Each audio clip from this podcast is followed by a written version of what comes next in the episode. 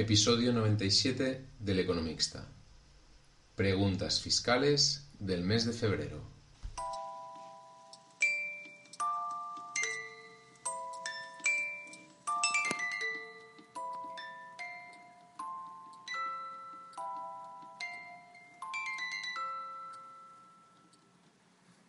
Hola, buenos días, ¿cómo estamos? Bien, un día más, mes de febrero, y tenemos episodio de preguntas fiscales.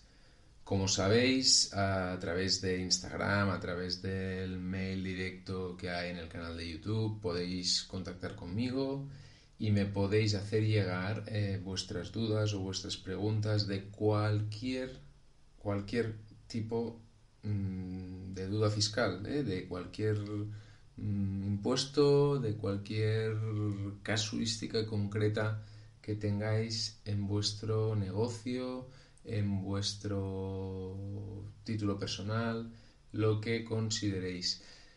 Esta semana tenemos he tenido mucho tenemos muchas preguntas por resolver, ¿vale? Han llegado desde el último episodio de preguntas fiscales me han llegado unas 10 preguntas y estaba dudando si hacía un episodio o hacía dos pero intentaré, intentaré ir rápido, directo y si luego queréis que aprofundicemos más en alguna de las cuestiones, pues me volvéis a escribir y me decís, oye Alex, que lo que respondiste cojonudo, pero que necesito que eh, profundicemos un poco más o tal. Bueno, pues lo, lo, vemos, ¿vale?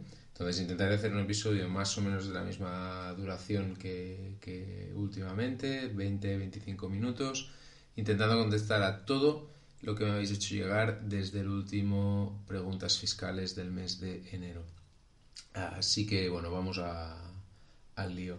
David me pregunta sobre eh, cuándo preveo, cuándo al final eh, se ha aprobado a nivel europeo una nueva normativa que, llamada DAC 6, ¿vale? Que es mm, viene un poco a, a querer a querer focalizar y, poder centralizar un poco la, vista, saber cuáles son los, las operaciones o los, los mecanismos eh, más comunes entre países, eh, operaciones que se realizan empresas entre países.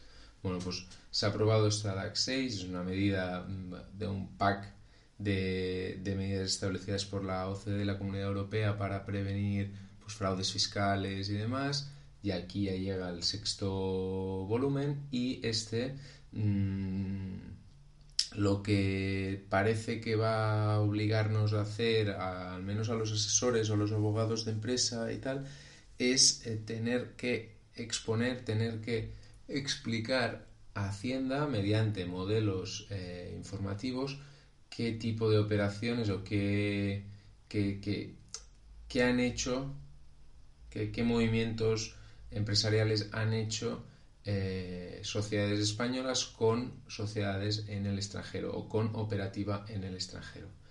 Eh, España ya tiene modelos informativos reservados para, todo lo que está norma y la transposición. Eh, David nos pregunta cuándo crees que se va a transponer la norma. pues, pues no lo sé, no hay perspectiva de que sea muy a corto plazo, lo que sí que hay perspectiva es que sea dentro del año 2021 ¿Por qué? Porque es que al final Hacienda ya tiene reservados los modelos 234, 235 y 236 para, eh, para que cuando quede todo aprobado cumplimentemos eh, toda esta información que nos piden. Solo recordar que esta norma DAC 6 entró en vigor en julio de 2018 y que creo que uno de estos tres modelos a aprobar será aquel que nos harán rellenar con todas aquellas operaciones que hayan sucedido en el pasado. ¿eh? Si hemos, pues yo qué sé, eh, transferido activos intangibles a una filial eh, de fuera de España, pues seguro que tendremos que informar en alguno de los modelos 3.4, 2.3.5 y 2.3.6 destinados a todo este tipo de información de mecanismos transfronterizos entre países. Esta DAC 6 también viene muy ligada con la ley de prevención de medidas contra el fraude que se aprobó a finales del año pasado y mm, está dando mucho que hablar con el tema del secreto profesional. ¿eh? Em, ¿Por qué? Porque, claro, nos están diciendo, oiga, usted abogado, en la DAX nos está diciendo, usted abogado está obligado a explicarme a mí cuáles son las operaciones de su cliente con eh, el extranjero. Y aquí, como sabéis, en España hay una. Se, presupone eh, el derecho. El, derecho del secreto profesional para según qué tipo de, profesiones y una de ellas la de abogado, no en nuestro caso los economistas. Veremos qué acaba pasando, veremos, está todo muy, es todo muy precoz. ¿eh? Entonces, va, salto a la segunda pregunta. Javier nos pregunta sobre cómo declarar en el modelo de IVA eh, las operaciones que realiza con empresas intracomunitarias, ¿eh? con empresas que están fuera de España, pero que en sí mismos forman parte de la Comunidad eh, Económica Europea.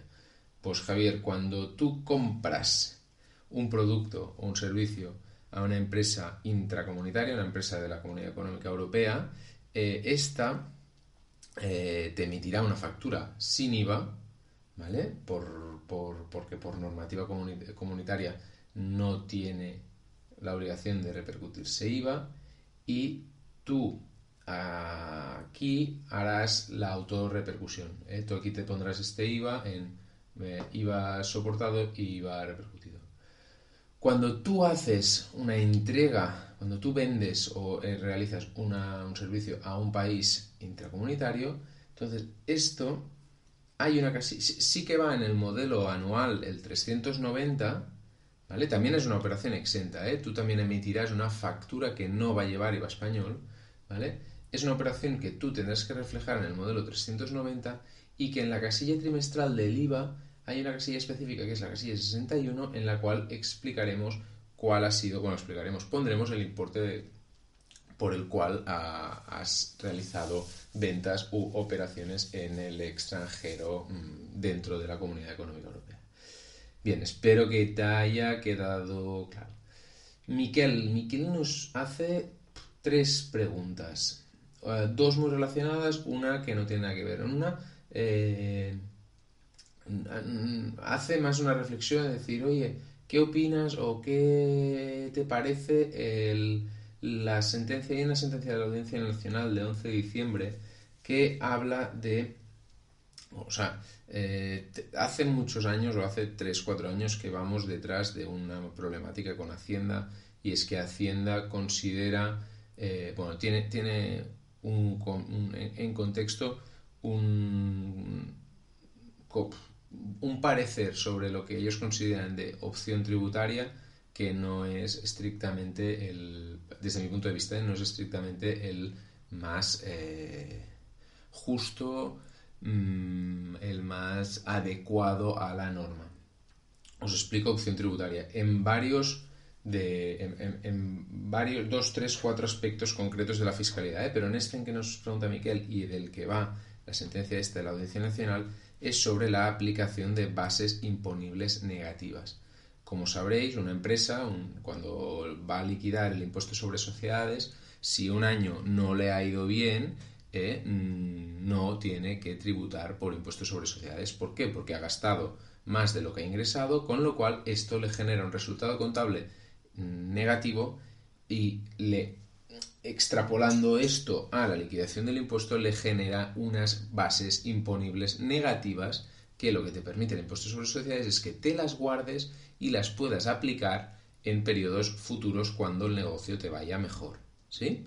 Entonces, mm, esto, que es una práctica muy habitual en el impuesto sobre sociedades, Hacienda eh, ha venido interpretando en los últimos años que si tú en tu declaración del siguiente año o del otro en que te va bien el negocio y te toca liquidar impuesto, si te olvidas de aplicar estas bases imponibles negativas anteriores, tú te olvidas, presentas el impuesto, pagas y al día siguiente dices, mierda, que tenía BINs, que tenía bases imponibles negativas, que podía compensar y así me hubiera ahorrado yo un dinerito de impuestos sobre sociedades.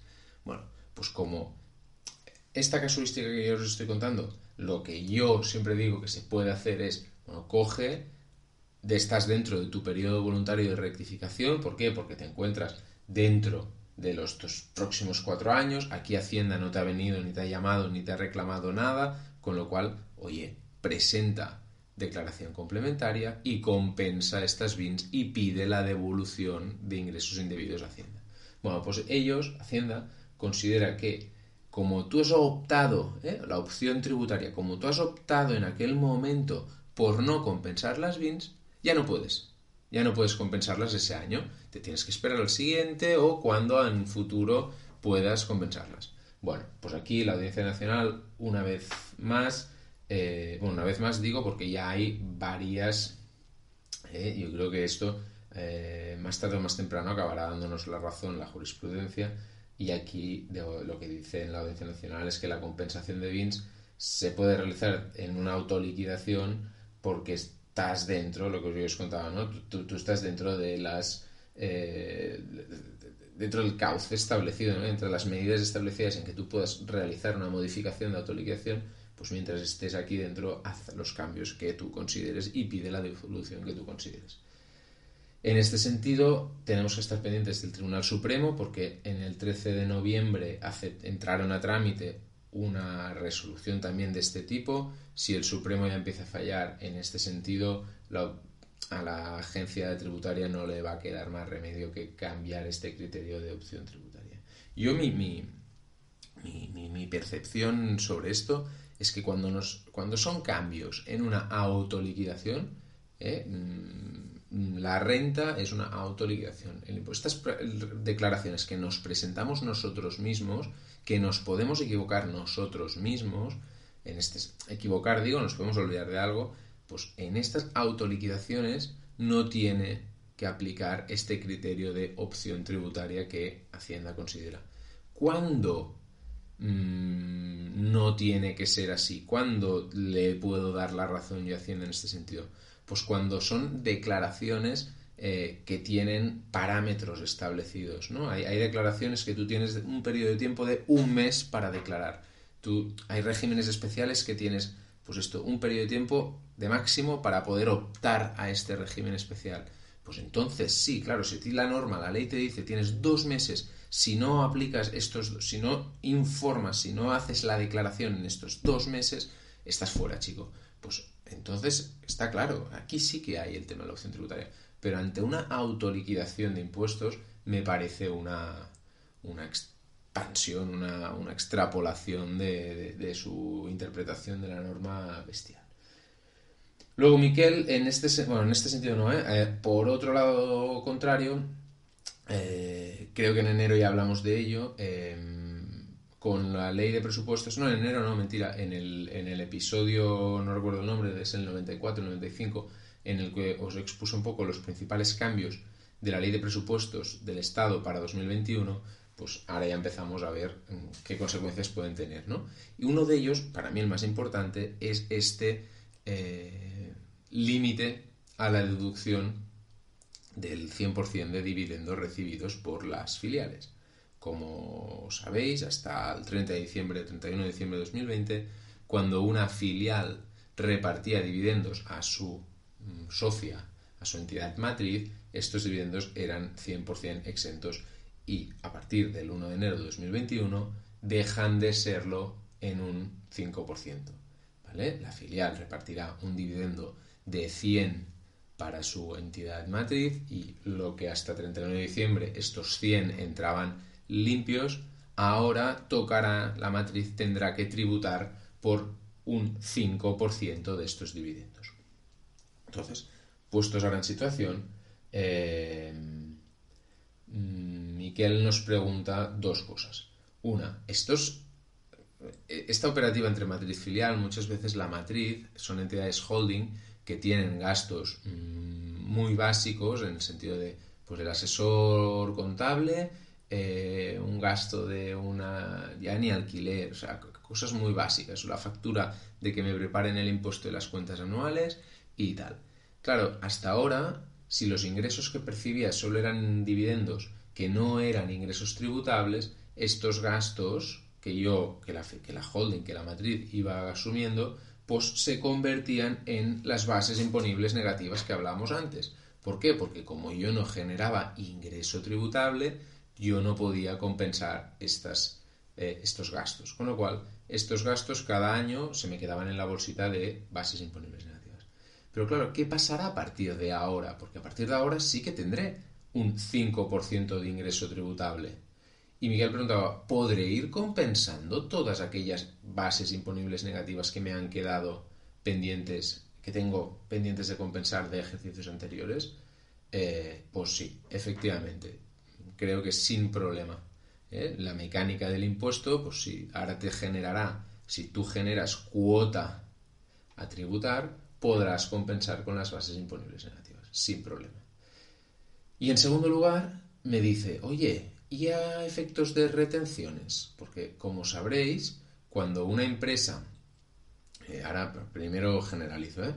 cuando el Banco Santander reparte dividendos a sus accionistas y nosotros cobramos los dividendos, personas físicas, eh, pues antes de cobrarlos en el banco, nos practican una retención, ¿vale? Nos practican una retención porque no tenemos más del 5% de estas participaciones, con lo cual mm, no, podemos optar a que esta retención no sea, sea exenta en sí mismo. ¿no? Pero claro, ¿qué pasa? En este caso, que antes os hablaba de matriz filial, como tengo más de este 5% y creo esta relación matriz filial, históricamente estos dividendos cuando se han pagado son exentos de practicar retención también. Eh, con lo cual en el modelo 123 y en el modelo 193, que es el anual, el 123 es el de información de retenciones, de dividendos, 193 es el anual, allí informábamos del dividendo que recibíamos o pagábamos, pero no se practicaba retención alguna.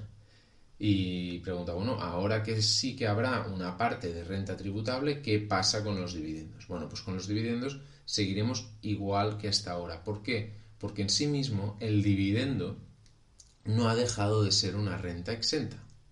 ¿vale? Si se cumplen más de, eh, si cumplen estas condiciones de matriz filial o de participación, eh, el dividendo no ha dejado de ser renta exenta. El tema eh, es que solo han deslimitado esta exención del 100% y han dicho, pasa, ahora en lugar de tener exento el 100% tendremos exento el 95%. Pero no ha dejado de ser renta exenta, por lo tanto, no hay ningún cambio a efectos de eh, retenciones. Bien, otra pregunta. Em, sobre el estado de alarma, claro, dicen, ¿cómo afectan las prescripciones de los impuestos con los casi tres meses que estuvimos en estado de alarma? Bueno, pues este periodo de estado de alarma de setenta y tantos días ha bloqueado todo, ¿vale? Si, o sea, todo se ha parado y estos 74 días los tendremos que ir sumando a todos los a todas las fechas de prescripción de todos los impuestos que corrieran del pasado, no del futuro, ¿eh? Es decir, la declaración de IVA de este primer trimestre del 2021 que prescribe, que, que, ahora me genera, o sea, estaremos obligados a presentarla pues el 20 de abril de 2021, me prescribirá el 20 de abril de 2025, ¿vale? ¿Eh? ¿Lo he dicho bien? ¿Vale? de futuro no tengo en cuenta estos 74 días. Pero ¿qué pasa? El IVA del 1 del 20 de abril del 2019, que en teoría me prescribía el 20 de abril del 2023, pues este, como entre medio ha habido el estado de alarma donde se paró todo, en lugar de prescribir el 20 de abril de 2023, le tendremos que sumar los setenta y tantos días. ¿Sí? Lo mismo, pues, a periodos abiertos de inspección, etcétera, etcétera, etcétera. Bien, otra pregunta. Esta ya no es de Miguel, eh, Jordi. Jordi nos pregunta sobre, en el modelo 200 del impuesto sobre sociedades hay una casilla en la que tenemos que informar de los administradores de las sociedades, ¿vale? Y él nos dice, no, yo el problema no lo tengo en administradores, sino que yo tengo una fundación y en la fundación, en lugar de administradores, las fundaciones se rigen por patronatos. ¿Eh? Y él nos pregunta, en la casilla esta de los administradores, ¿yo tengo que meter a todos los patrones de la fundación? Em, y yo le pienso, los pondría, sin duda. Si no me caben todos, pondría el presidente, el tesorero y los tres de más relevancia. Aún así, también te digo que no es una casilla que tenga significativa importancia, no te va a dar ningún problema esta casilla, pero si tú quieres hacer las cosas perfectas, lo que sí puedes hacer si tienes muchos patrones es anexar un documento Word con un lista. En la presentación del impuesto tú le puedes anexar un documento adjunto, ¿eh? referenciado. Pues tú allí me montas un Word con todos los patrones y lo adjuntas a la declaración del impuesto. Bien, otra pregunta aquí. Ahora Dani nos pregunta sobre la deducción de la vivienda habitual. ¿Eh? Esta deducción de la vivienda habitual dejó de existir en el año 2013, pero anteriormente se podía aplicar. Y nos pregunta, bueno, nos, pregunta si, si, si, qué sabemos o qué, qué, qué, hay, si hay alguna novedad al respecto de esto. ¿Por qué nos pregunta esto? Porque él tiene una persona que en 2012 tenía derecho, eh, había adquirido una vivienda habitual, tenía derecho a aplicar la deducción, pero que como no tenía base suficiente de obligación para tener que presentar el IRPF, aquí estamos, perdón, en IRPF, ¿eh? en IRPF Antiguamente tú podías deducirte parte de lo que de los intereses que tú habías adquirido, o sea, que tú habías estás soportando por la adquisición de tu bien habitual. Bueno, pues aquí eh, Dani me dice, oye, yo tenía una persona que sí que tenía derecho a la deducción, pero que como en 2012 no tuvo la obligación de presentar la renta, mm, no la presentó, por lo tanto, no practicó la deducción. Y en 2013, cuando cambió la norma, la norma estableció una transitoria, un, periodo futuro en el cual tú podías seguir aplicándote esta deducción siempre y cuando con anterioridad al 2013 hubieras aplicado la deducción. ¿Vale? Ah, ¿Qué le pasa a esta, a esta persona? Pues que como en 2012 no practicó la retención, no practicó la deducción por compra de vivienda habitual, aunque tuviera el derecho, en 2013, cuando le aprueban la transitoria, ya no le permiten poder aplicar esta deducción de cara a futuro. Pues es una putada, pero es así. ¿eh?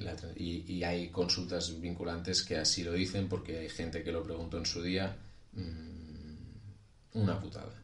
Respecto a esto, novedad, pues mira, este año eh, hay una resolución del TEAC de 1 de octubre en el cual cuando se un matrimonio que se venía aplicando esta deducción de años atrás y ahora se separan, ¿no? Se separan y una de las partes del matrimonio se queda con el 50% de la vivienda habitual del otro. Pues aquí lo que sí que permiten es que el que se queda al 100% de la vivienda pueda aplicar a partir de ahora la deducción al 100%, es decir, tú te quedas la mitad de la vivienda y también te puedes quedar, también te quedas con la mitad del derecho a deducción. Muy bien, otra cuestión, otra pregunta fiscal. Dani, el mismo de antes, nos pregunta sobre el IVA de enseñamiento de idiomas a través de Internet. ¿Vale? Eh, claro, cuando yo presto un servicio mm, fuera de la Unión Europea por vía telemática me lo pueden estar considerando eh, asimilado a una exportación de servicios. Esta exportación de servicios mm, debería devengar IVA en su caso. Pero claro, por otro lado, el servicio en sí mismo, que es la enseñanza de idiomas, por norma interna es un servicio que no devenga IVA. Eh. Como sabéis, la educación, todo lo ligado a la educación no devenga IVA. Eh, entonces me pregunta, ¿qué, pesa más? Eh? Que, pues aquí, sin ningún tipo de duda, mm, el tipo de servicio, la enseñanza de idiomas, hace que tú no tengas que devengar IVA cuando realizas una clase online de idiomas a una persona que está fuera de España y de Europa.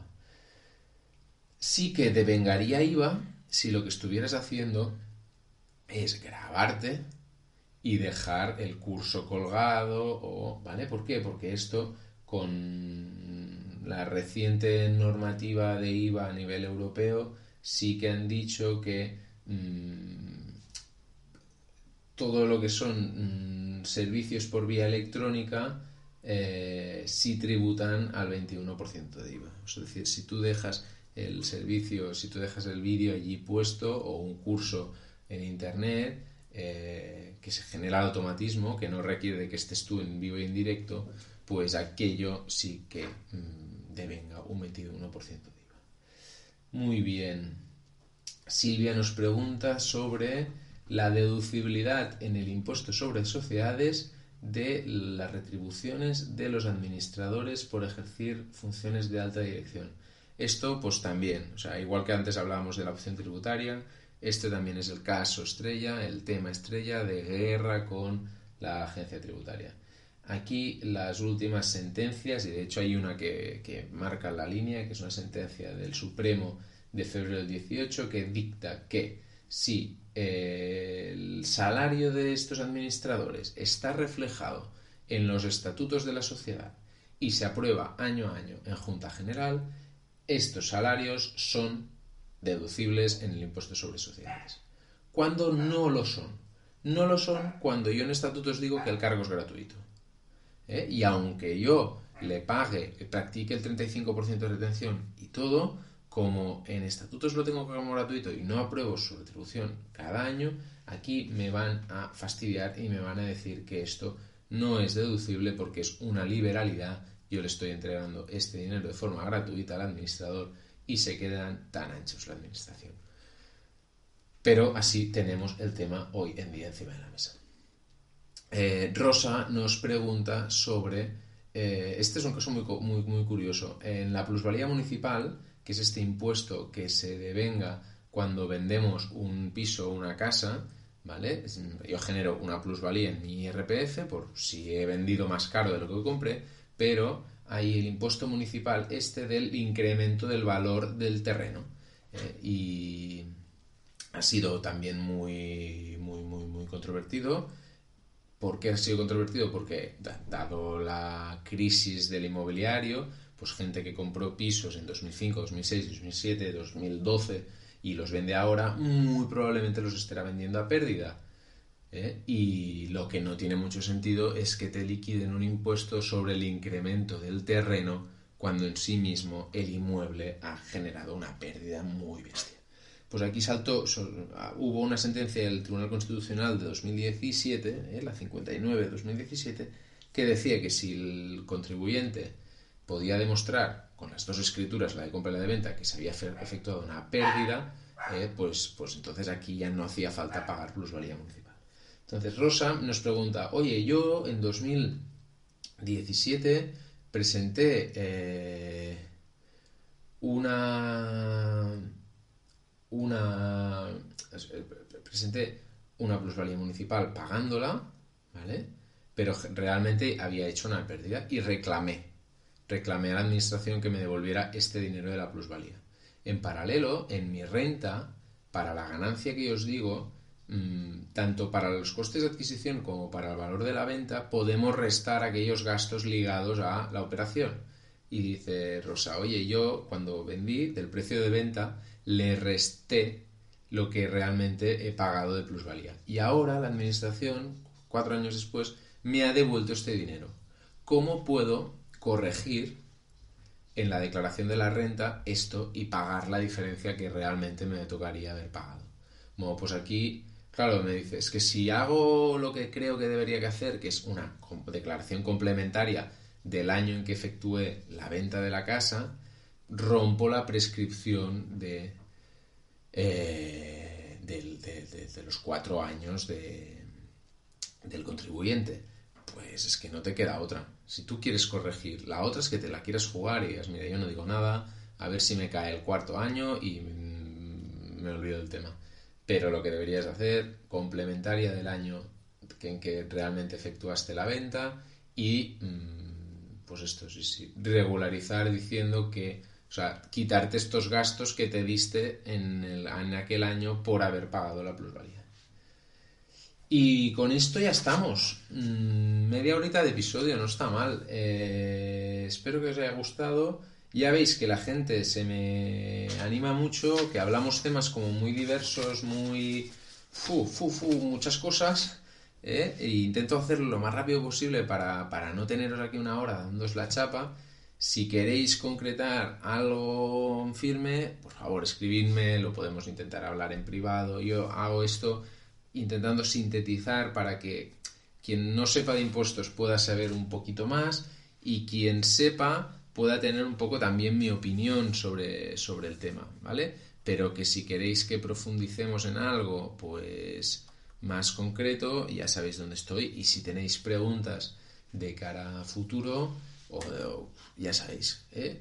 mm, vía Instagram, mensaje directo en arroba el economista, también estamos en Twitter, ¿eh? economista, también por ahí me podéis escribir, eh, vía comentarios en YouTube, en Evox, mm, los canales habituales por los que escuchéis este canal, que espero que os guste. Si es así, dadle like abajo y si no es así, también dadle like porque me haréis muy feliz.